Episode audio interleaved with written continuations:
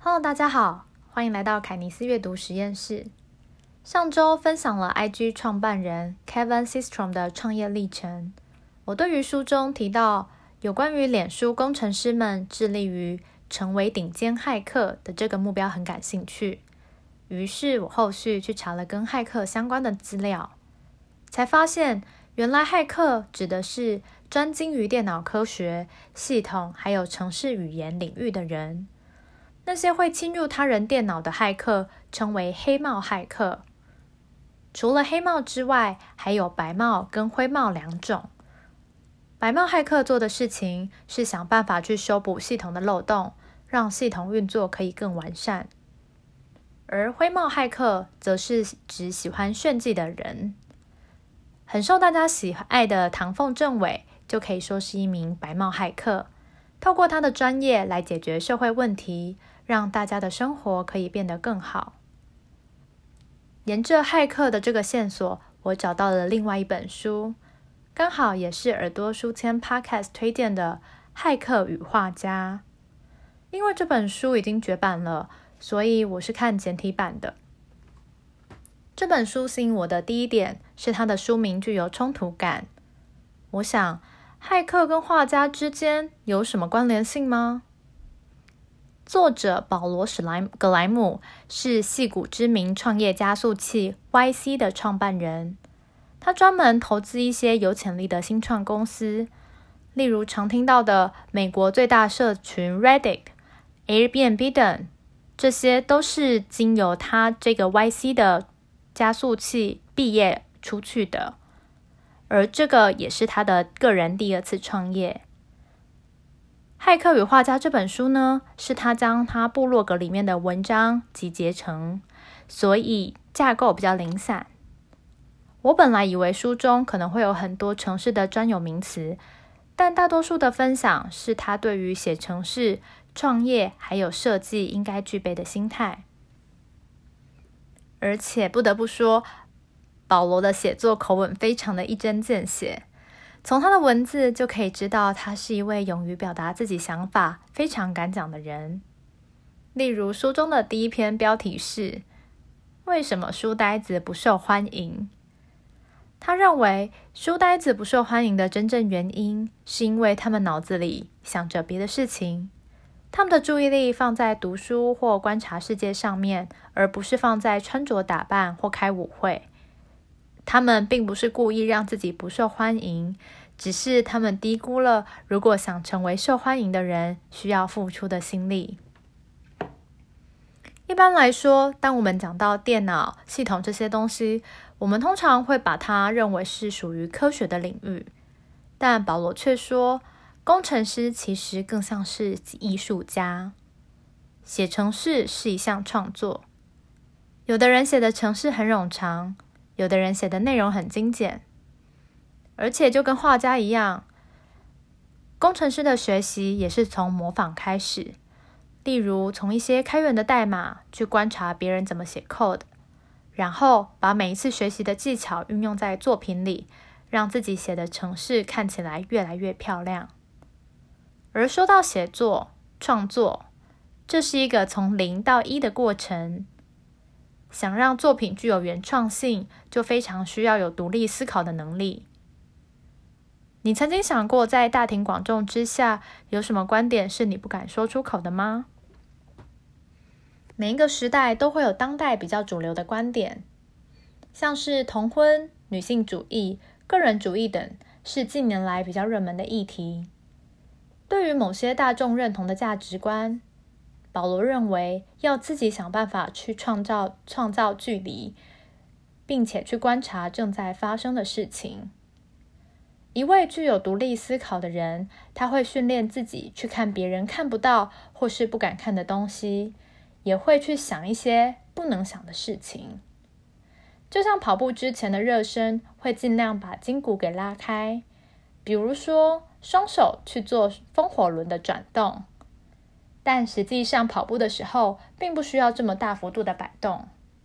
之所以这么做的原因，是因为伸展开的筋骨可以让你在跑步的时候跑得更快，更不容易受伤。所以，就像这种跳脱传统思维的练习，可以让我们的思维保持弹性，具有创新的能量。而好的设计跟创意，就象征着一度一定程度的品味。不管是写程式还是画画，都非常讲求美感。那保罗认为，怎么样的设计是好的设计呢？他提出了十五项特征。我在这边分享三个我觉得印象特别深刻的。第一个是好设计是看似容易的设计。不晓得你有没有这样的经验？有时候看一些设计，会觉得，嗯，不过就是几个简单的线条，我应该也画得出来吧。但实际上，那些看起来越简单的东西，背后往往需要大量的练习。就像优秀的运动员比赛的时候看起来动作很优雅，而且厉害的画家文章读起来很流畅一样。第二个是好的设计是一种再设计，要把自己早期的作品扔掉是需要很强大的勇气和信心。对于创作者来说，虽然知道初稿不完美，但毕竟那是自己呕心沥血的宝贝。总是会让人舍不得删减和抛弃。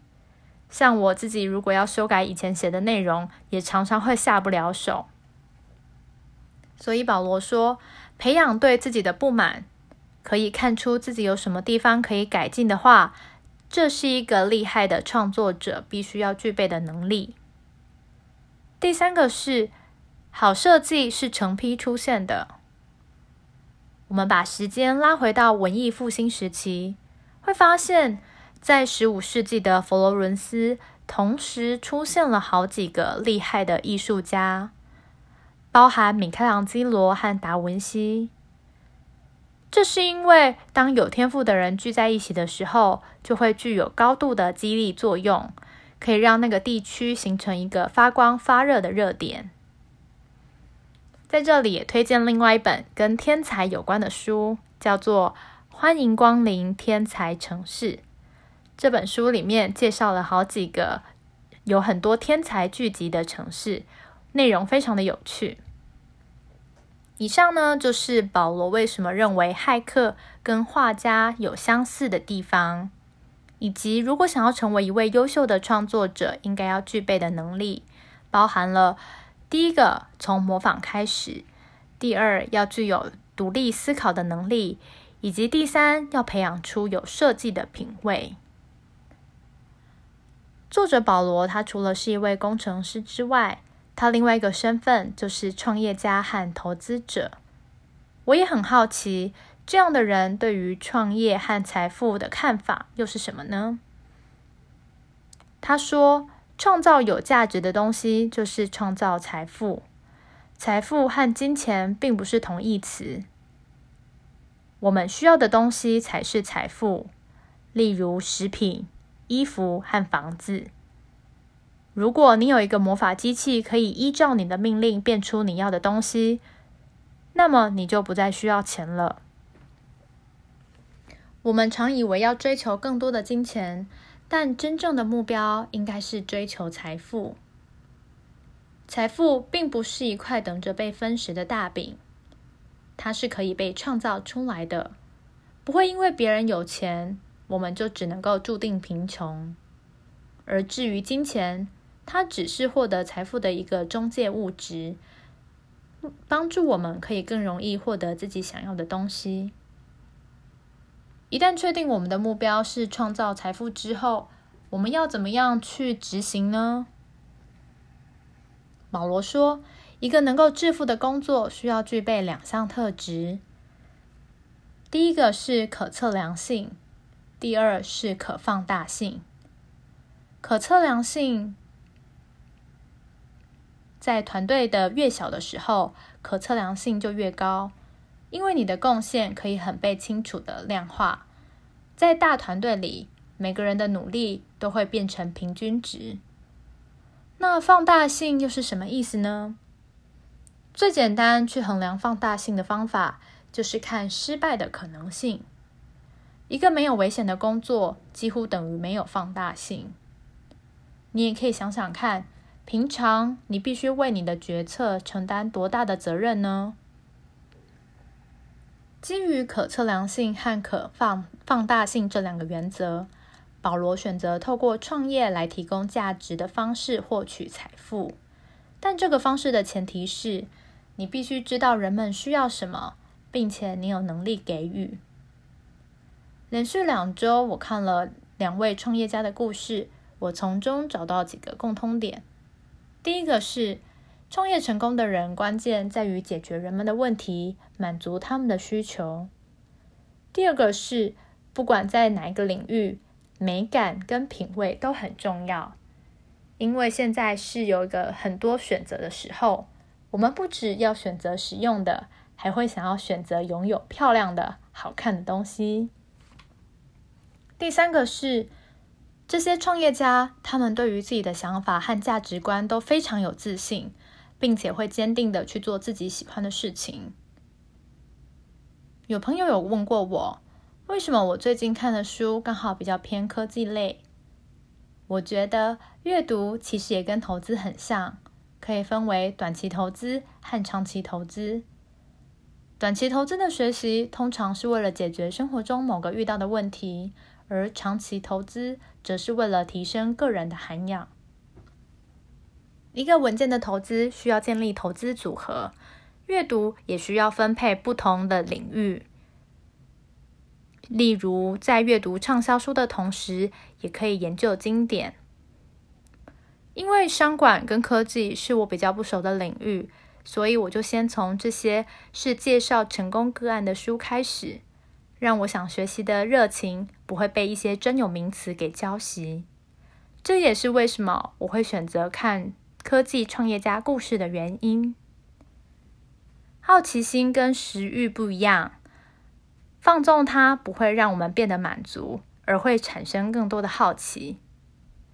阅读他们的故事，还有和这两位作者对话，对我产生的影响是：做一个和别人不一样的人，并不是什么坏事。我们应该要更有自信的展现自己的独特性，因为人们真正注意你的时候，并不是第一眼看见你站在那里，而是发现过了那么久。你居然还在那里！这是保罗说的一段话，也分享给你们。最后想做一个小提问：你最近放在手边阅读的是什么书呢？你从中有找到更想更深入研究的内容吗？今天的分享就到这里，谢谢你的聆听，我们下周再再见。